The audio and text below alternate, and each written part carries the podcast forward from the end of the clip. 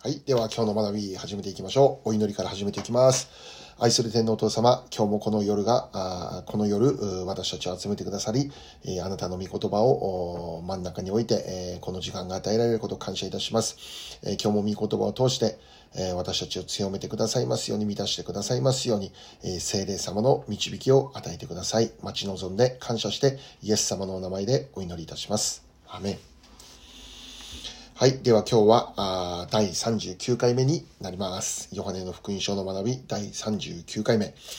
えーと、12番イエス様のメッセージとユダヤ人の反応、ヨハネの発祥を今学んでおります。はい。前回の学びではですね、え、イエス様とは世の光であるということについて見ることができました。まあ、その意味は世を照らす誠の光。まあ、つまりこの世を生きる人々にとってえ正しい道とは何であるのか、真理の道がどこにあるのか、それを、ま、照らしてくれる光、それがイエス・キリストである。イエス様という光に照らされて生きるならば、あその人は闇の中を歩くことにはならないということですね。まあ、つまりこれは罪の中を歩くことにもならないし、最終的に滅びではなく神の栄光に輝く世界へと導かれていくということですね。またこのイエス様が光であるという証言に対してユダヤ人がその証言は真実ではないっていうわけですね。なぜならば彼らの立法によるならば二人の証言が必要であって、イエス様だけが語る証言は真実ではないということでした。しかしイエス様について証言されるお方というのはイエス様ご自身だけではなかったということですね。イエス様が彼らに言うことは私を使わされたお方がいてこの父なる神様、そのお方こそがこの私についてイエス・キリストについて証言をされているということでした。で、それに対してユダヤ人たちはさらに言うんですけども、あなたの父とはどこにいるんですか、ね、あなたの父って誰ですか？で、本来ならばユダヤ人である彼らこそが父なる神様の存在を知っているはずでありました。しかし現実では、あ彼らはあこの父が使わされた巫女イエスについて、え彼らはそれを認めることできなかった。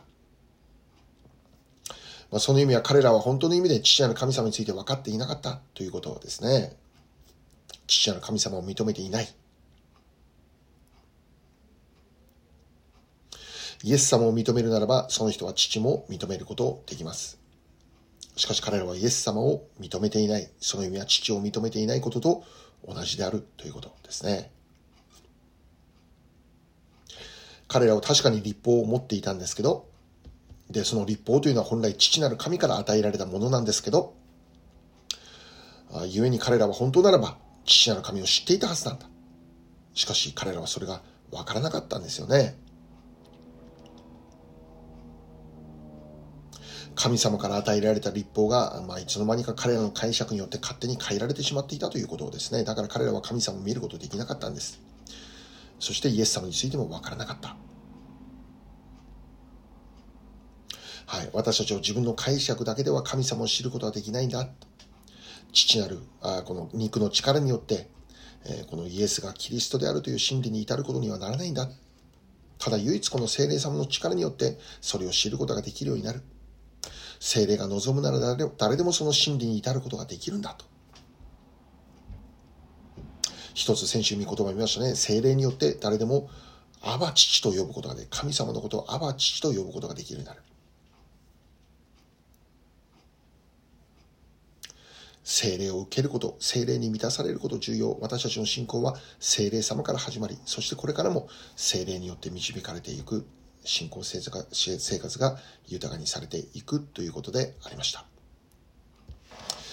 はい。じゃあ今日は、カッコ3番ということになります。イエス様を信じなければ。マタイの8、あ、マタイじゃない、ヨハネの8章21から24。はい。まず、ヨハネの8章の21から24を読みたいと思います。イエスはまた彼らに言われた。私は去っていきます。あなた方は私を探すけれども、自分の罪の中で死にます。私が行くところにあなた方は来ることができません。そこでユダヤ人たちは言った。あの人は私が行くところにあなた方は来ることができないというが、自殺するつもりなのか。それでイエスは彼らに言われた。あなた方が来たのは下からであり、私が来たのは上からです。あなた方はこの世のものであり、私はこの世のものではありません。それで私はあなた方が自分の罪の中で死ぬとあなた方に言ったのです。もしあなた方が私のことを信じなければ、あなた方は自分の罪の中で死ぬのです。はい。はい。早速この21節に、この私は去って行きますとイエス様がまあ言われるわけですね。で、このことは、あこのヨハネ7章でも同じようなことが語られていたんですね。えー、一つ読んでみましょうね。7章の33節、34節を読んでみたいと思います。ヨハネの7章の33節と34節ですね。そこでイエスは言われた。まだしばらくの間私はあなた方と一緒にいて、それから私を使わした方のもとに行きます。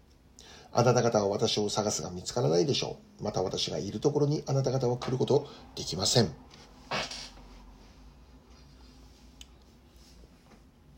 はい。これらの御言葉からわかることは、神の子として来られたイエス様はいつまでもこの地上にいることではないということですね。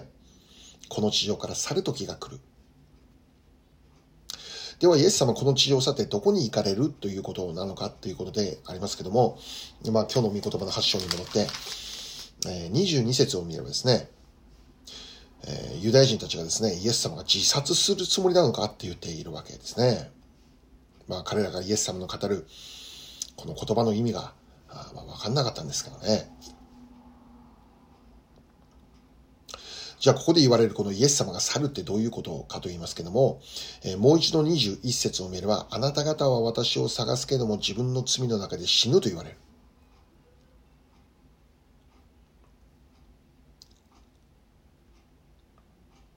あなた方は私を探すけども自分の罪の中で死ぬ。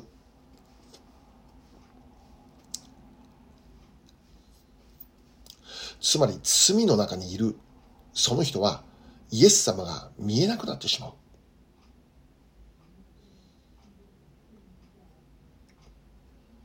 私が行くところにあなた方来ることできないとありますけども、罪の中に生きるならばその人はイエス様が見えなくなる。イエス様を探しても見つけることできない。そしてイエス様の行くところに行くこともできない。ということですね。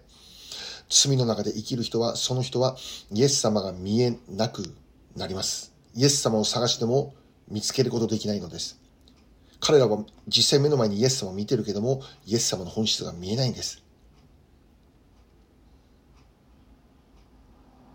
そして最終的にイエス様が行かれるとこにも行くことできない。イエス様が行くところとは神の栄光に輝く世界、神の国でありますね。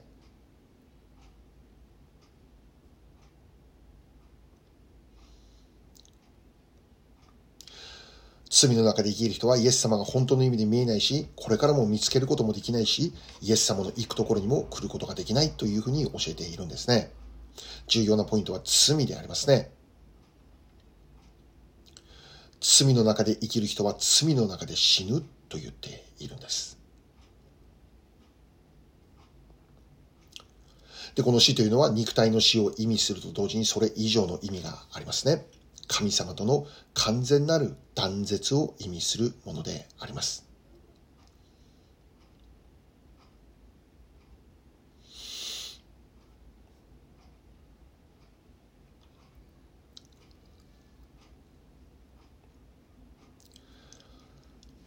はい。彼らの罪が、そのような結果を招くということでありますけども、24節を見れば、もしあなたが私のことを信じなければあなた方は自分の罪の中で死ぬ。まあ同じことを2回言うわけですね。あなた方は自分の罪の中で死ぬ。で私のことを信じなければ、つまりイエス様を信じないことが罪である。イエス様を信じないことが罪であるというわけですね。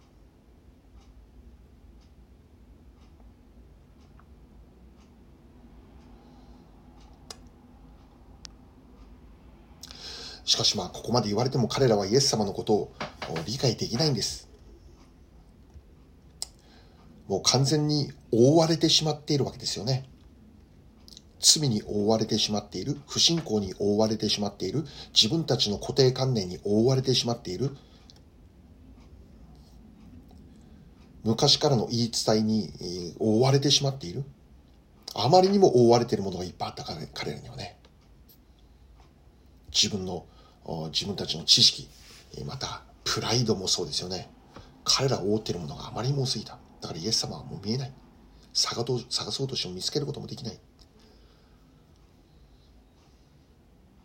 彼らはもう理解できませんでした。で、まあ、それは私たちも同じであって、現在私たちはイエス様を信じる祝福に集まって、預かっているんですけど、しかし以前は私たちも理解できませんでした。私たちも聖書を読んでも分かりませんでした。なぜでしょうかね？23節読んでます。23節もう一度読んでますね。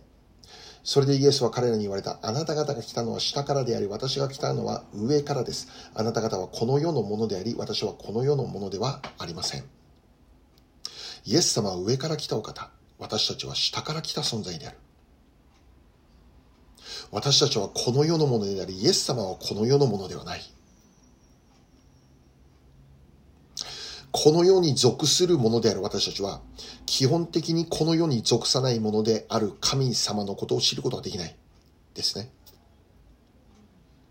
イエス様とは確かにこの世で生きたお方であります。しかしイエス様は同時に上から来られて、神から使わされて、この地上で人としての姿を持って生きられたお方。ですから、本質的にイエス様は天に属するお方として、まあ、この世に来られたということですね。神に属する存在としてこの世を生きられた。イエス様とは天に属するお方、神様に属するお方。で、私たちはこの世に属する存在。だから私たちはいくら頑張ってもこの神様に属するお方、イエス様がわかんないんですよね。わからないということは、ある意味これは当然のことなんです。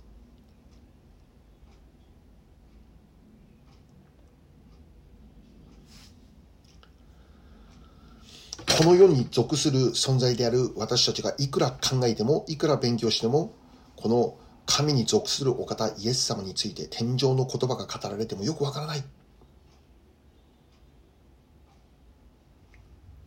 そうなんです。これについては、まあ、先週も考えました。私たちがイエス様を知るために、私たちの肉の力ではそれは不可能なことであるんだ。私たちが勉強して理解できる存在ではないんだ。そう、神様が明らかにしてくれるのでなければ、神様が私たちにこれを分からせてくださる、そのための必要な上からの知恵をくださらなければ、わからない。私たちの肉の力では不可能であるんだということですね。つまりこの精霊様によるのでなければ、ただ唯一精霊様の働きによってのみそれが可能であるんだということですね。第一コリントの12章3節読んでみましょう。第一コリントの12章3節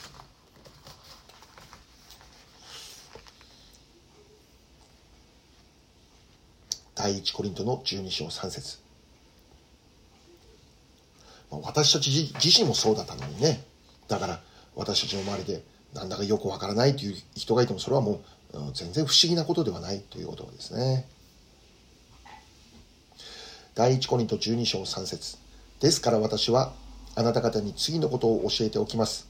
神の御霊によって語る者は誰もイエスは呪われようと言わず、また精霊によるのでなければ誰もイエスは主ですということはできません。精霊によるのでなければ誰もイエスは主ですということはできません。精霊によるのでなければ誰もイエスは主であるということはできません精霊様の働きなんです。これはもう目に見えない上からの力です。天から与えられている恵みです。精霊様の働き。これが全てであるということですね。でまたもう一つこの同じ第一コリントですけど2章を読んでみましょう。2章の1節から5節。第一コリントの2章の1節から5節。第一コリント2章。1節から5節を読んでみたいと思いますね。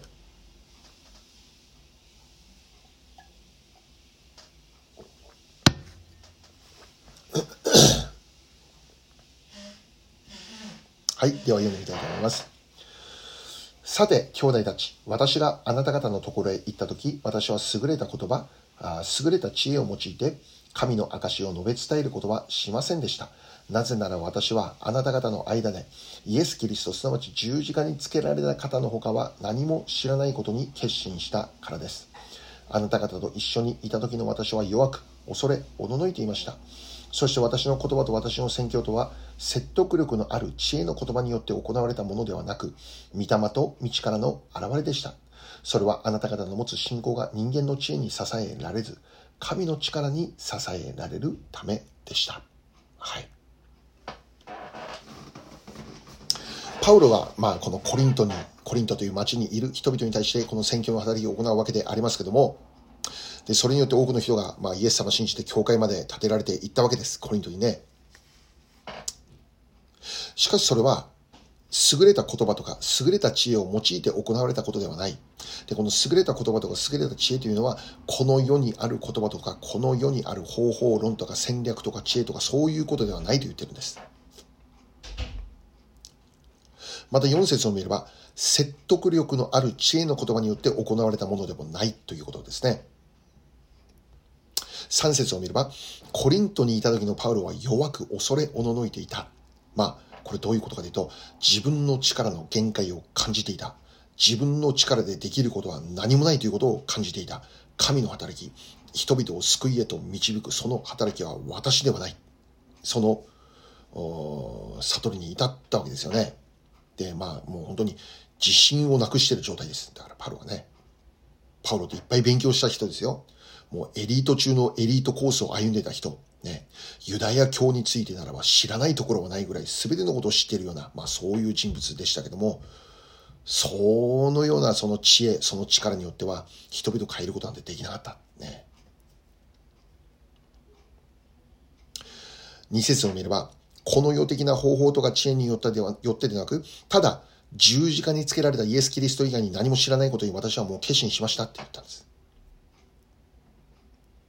イエス、そう、イエス・キリストだけ語ろうということです。十字架と復活だけ語ろうということですね。で、その結果としてもう一度4節を見れば、御霊と道からが現れたということですね。神の力が現れた。神の力に支えられた結果としてコリントの人々に信仰が与えられていったということでした。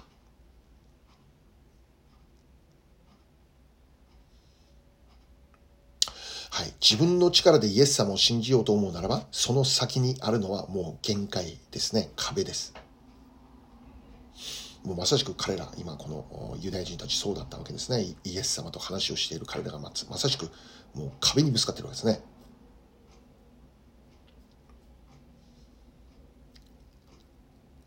またイエス様を信じている私たちもこの世的な方法とか知恵によって信仰生活をしようと思うならば、その先にあるのは失望であり、つまずきであり、思い煩いです。私たちはパウロのようにもっとこの御霊と道からの現れっていうものを求めていくことが必要ですね。権力によらず、能力によらず、私の霊によって万軍の主が言われる。この世的な方法ではなく、神の道からの支えというものを求めていくことですね。でこれは本当に神の恵みを求めて祈る。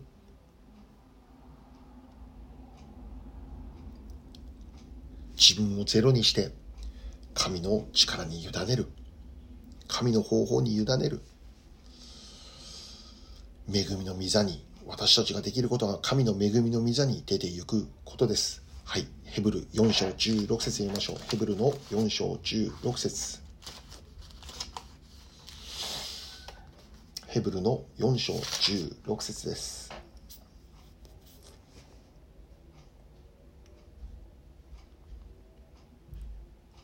ヘブルビデオの手紙4章の16節を読みたいと思います。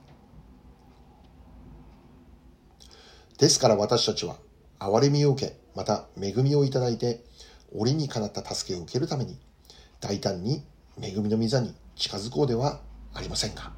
はい。これがもう本当に私たちに与えられている方法ですね。神の国の法則、神の国の方法、ね。まあ、伝道、伝道っていうか、そも伝道することもそうね。それ以外に本当に信仰生活を送っていく中で、本当に私たちの力ではなくて、本当に恵みの御座に近づいて、神に、俺にかなった助けを受けていくということですよね。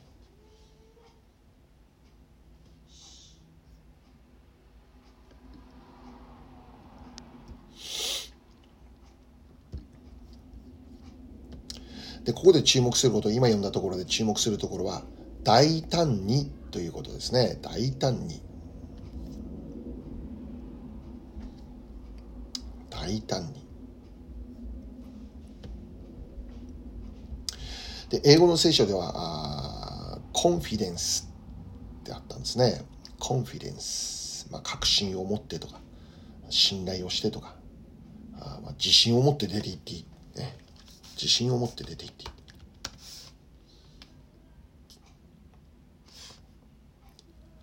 また別の英語の聖書ですね。これちょっと発音が、ちょっと待ってね。発音が。聞こえた？Boldly, boldly、boldly、boldlyー。はい。B-O-L-D-L-Y、ボールドリー。という言葉も使われていて、まあこれは辞書を知ら引くとですね、えー思い切ってとか、また、厚かましくという意味もあるようですね。厚かましく恵みの御座に近づこうじゃありませんか。ね。厚かましく出ていこうじゃありませんか。ね。助けを受けるために、恵みを受けるために、主の恵みの御座に自信を持って出て行っていいんだって。胸を張って出て行っていいんだって。遠慮しなくていいんだって。そのように生きる私たちの信仰生活には、本当に御霊と道からが豊かに現れるようになる。誰かの救いは私たちの力ではない。御霊と道からの現れによってである。はい。私たちは誰かの救いのためにまたリバイバルのことを本当に願って、えー、これからも私たちは厚かましく祈り求めていきたいのでありますね。はい。祈りから始まるリバイバルであります。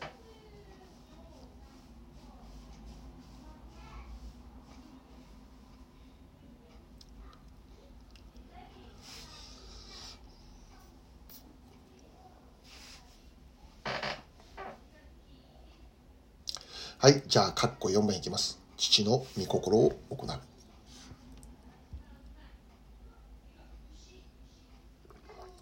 い。ヨハネ8章に戻りまして、25節からあ30節を読みたいと思います。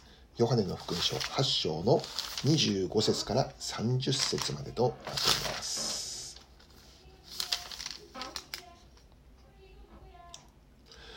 そこで彼らはイエスに言った。あなたは誰ですか？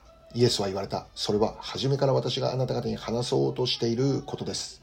私にはあなた方について言うべきこと、裁くべきことがたくさんあります。しかし私を使わした方は真実であって、私はその方から聞いたことをそのまま世に告げるのです。彼らはイエスが父のことを語っておられたことを知ら、悟らなかった。イエスは言われた。あなた方が人の子をあげてしまうと、その時あなた方は私が何であるか、また私が、私自身からは何事もせず、ただ父が私に教えられた通りにこれらのことを話していることを知るようになります。私を使わした方は私と共におられます。私を一人残されることはありません。私がいつもその御心にかなうことを行うからです。イエスがこれらのことを話しておられると多くの者がイエスを信じた。はい。24節の最後で、えー、この私のことを信じなければあなた方は自分の罪の中で死ぬってイエス様が言われたわけですね。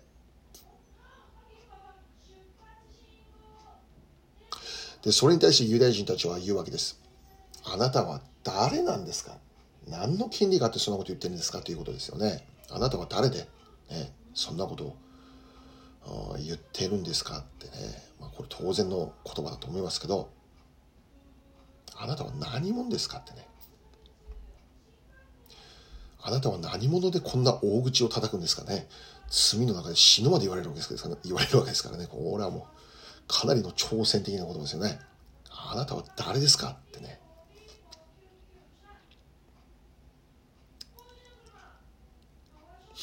で、実はこの彼らの問いに対する答えというのはイエス様の口からもう今までもずっと語られてきていたんですよね。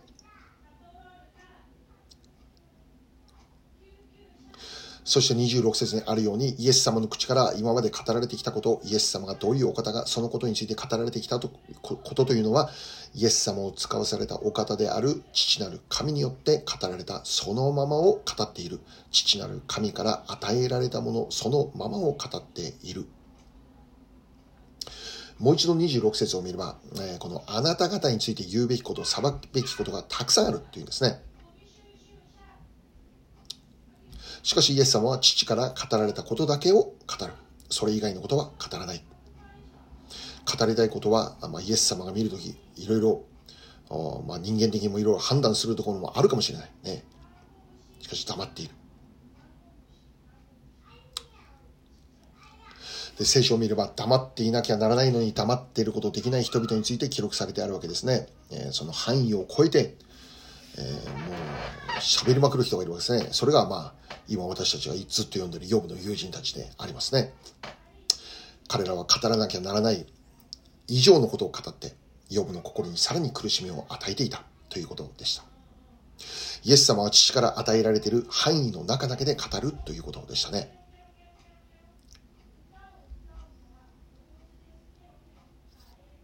どのようにしてそれができるんでしょうか父と御子は一つだからです。御父と御子は一つだからです。私たちがイエス様を信じて救われたということは、どういうことかというと、それは神様と一つに私たちは結ばれたということですね。私たちがイエス様を信じて救われたということは、神様と和解、神様と一つに結ばれている。その意味は私たちの人生を通して、私たちの言葉とか態度を通して、父なる神様が現れるようになっていくということ。そのために私たちが、まあ、信仰生活を送っていく中で、さらに、えー、この父なる神様と力強く結ばれていくという必要があるということですね。父と一つに結ばれていくってどういうことかというと、父の御心の通りに生きるということです。父の御心をまず知って、その御心と一つになれるようにという祈りが必要ですね。父の愛の目を私も持つことができるように、父の愛の心を私も持つことができるように、父の愛を知ったならば、父の憐れみと許しを知ったならば、それを私も持つことができるように、それが私の人生から現れるようにって祈り求めていかなければならないのです。だからイエス様の人生を通していつも現れていたのは何かというと、父なる神様の御心だけだったんです。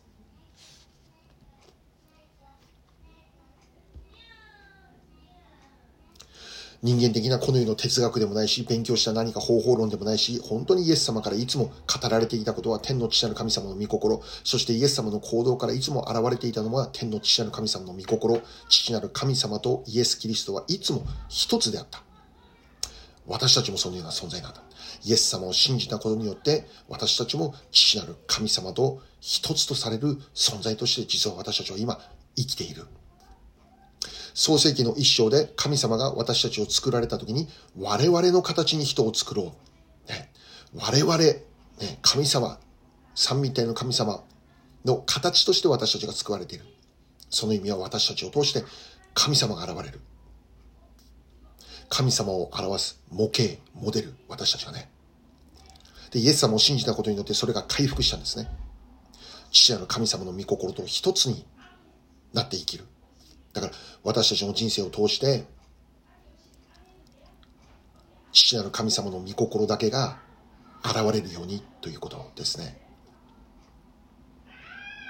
イエス様からそれが溢れ流れていたように、イエス様を信じる私たちを通しても、溢れ流れるように、この世の中に溢れ流れていくように、父の御心が溢れ流れていくように、神様の愛と恵みと憐れみが溢れ流れていくように、それを願っていくことですね。27節を見ますね。27節彼らはイエスが父のことを語っておられることを悟らなかった。イエス様が父のことを語っていても彼らはそれがわからない。ね、父の御心を語っていても、それがもう彼らは全くわからない。28節を見ますね。28節では、ああなた方が人の子をあげてしまうとき、私が何何であるのかがわかります。また私が私を使わされた父に教えられた通りに話していることを知るようになります。はい。イエス様とは誰かという質問に対して、それは、あなた方がそのことを本当の意味で知るようになるのは、あなた方がイエス様を上に上げる時であるって言ってるんですね。上に上げるというのは、これは十字架を表していますね。はい。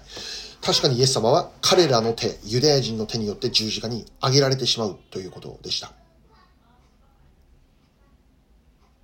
表向きにはユダヤ人の策略によってイエス様は十字架に上げられてしまうわけです。しかしそれは同時に父なる神様の御心の中にも置かれている出来事でありました。だからイエス様は十字架にしたかったんです。それが父の御心であったがゆえにイエス様十字架にしたかったんですね。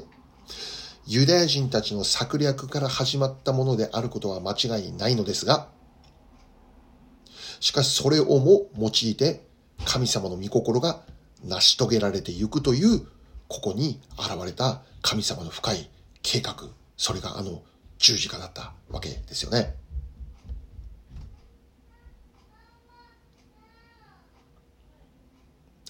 で、このイエス様が十字架にかかるときに、彼らが本当の意味でイエス様こそが主であり、神の御子である、神が使わされたお方であるということを知るようになると言ってるんですね。で、これどういうことかというと、その通りにイエス様十字架にかかったんです。で、十字架にかかったイエス様死んだんです。で、もし死んで、それで終わったならば、イエス様は単なる敗北者であり、イエス様が今までずっと語っていたことは全く真実ではなかった。ということになるわけです。父から使わされたという言葉も、もう虚しく地に落ちてしまう。なんだ、死んで終わりじゃないか。ね。彼の言ってたことも全く、何の意味のない言葉であった。もしイエス様が死んでそれで終わりなら。しかしそうじゃないんですよね。イエス様の語られたことは父から与えられた真実なものであったんです。それを証明したのが死からの復活です。死を打ち破り復活をしたというこのイエス様の勝利を通してこのお方の真実性が証明された。このお方こそが神から使わされた唯一誠の救い主であることが証明された。この証明されるということのために、イエス様は一度上に上げられる必要があったということですね。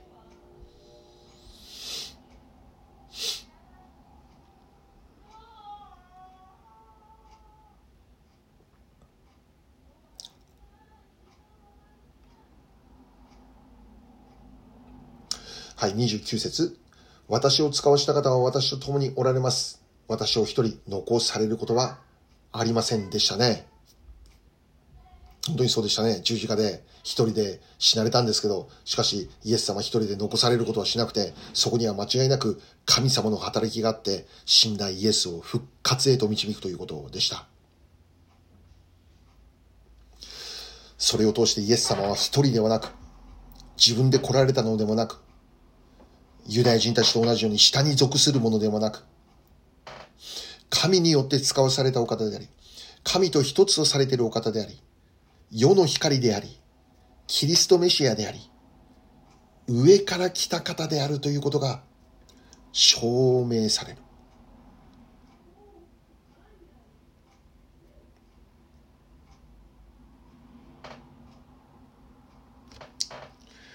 29節いつもその御心にかなうことを行う。そうですね。イエス様が十字架にかかったのは、父の御心だからイエス様はそれに従った。十字架にかかることも、父の御心にかなうことであった。あの、決戦まででイエス様が祈った時、この杯を取り除いてください。しかし、父の御心の通りにしてください。父の御心は何だったんですか？イエス様に杯を飲ませること、つまり上に上げられること、十字架の出来事を教えてるわけですね。しかし、従順した御心にかなう歩みをした、父の御心にかなう歩みをしたイエス様を通して、イエス様が神の御子であり、キリストメシアであることが証明されていく。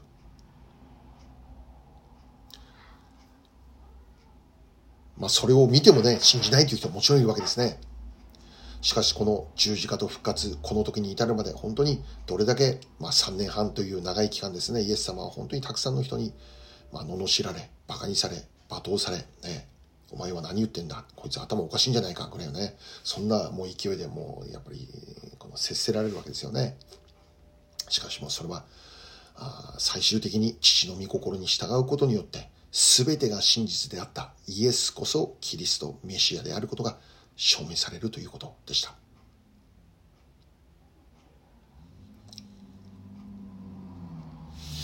はい、私たちも本当に父の御心の中で生きていくことです。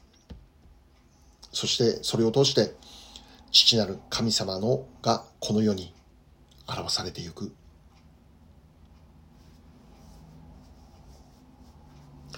この世の人々がどのようにして神様を知ることになるのか。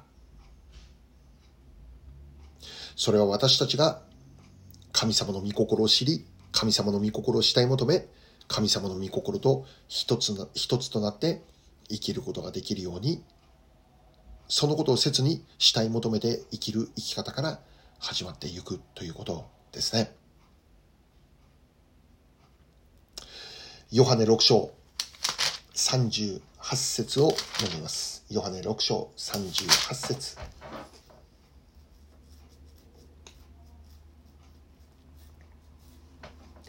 ヨハネ福音書6章の38節。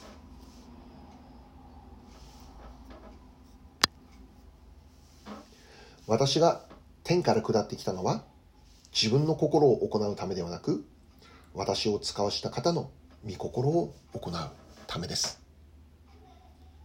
はい。イエス様は父の御心を行うためにこの世に使わされてきました。で、このイエス様を信じて神様と一つに結ばれた私たちも父の御心を行うために今この世を生かされている。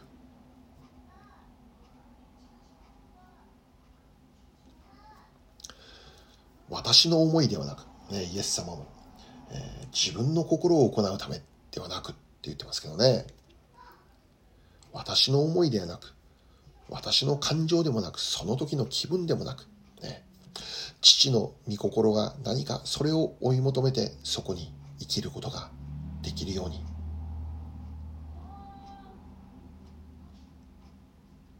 そのように生きる私たちに、御霊と道からが現れていく。それを信じるんですね。神の御心を追い求めて生きる私たちに、私たちの人生に復活の力が現れていくことを信じるのですね。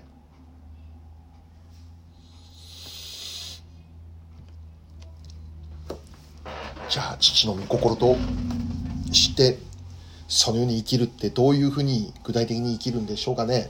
それはもう、皆さんもよく知っている通り、本当に御言葉の黙想から始まっていくわけです。御言葉の黙想を通して、本当に神様の御心、この御言葉で語られている神様のその心を本当に祈り求めていくことであります。そしてその心が本当に私たちの心と私の心、今この御言葉を読んでる私の心と一つとなれるようにという祈りを積み重ねていくことでありますね。神の御心の人として生きることができるのはもうそれは一日にしてならずこれからの積み重ねであるんだということであります。